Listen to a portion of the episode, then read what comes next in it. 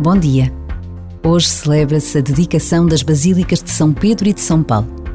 A primeira recebe todos os dias milhares de visitantes que nunca se deixam de surpreender com a sua beleza e grandiosidade. A segunda, também conhecida como São Paulo fora de muros, porque quando foi construída estava do lado de fora da muralha que protegia Roma, é igualmente bela e magnífica. Celebrar a dedicação destas duas basílicas coloca-nos perante a vida destes dois apóstolos extraordinários e evoca a unidade da Igreja. Para conhecermos a razão de uma data, de uma celebração, por vezes basta a pausa de um minuto.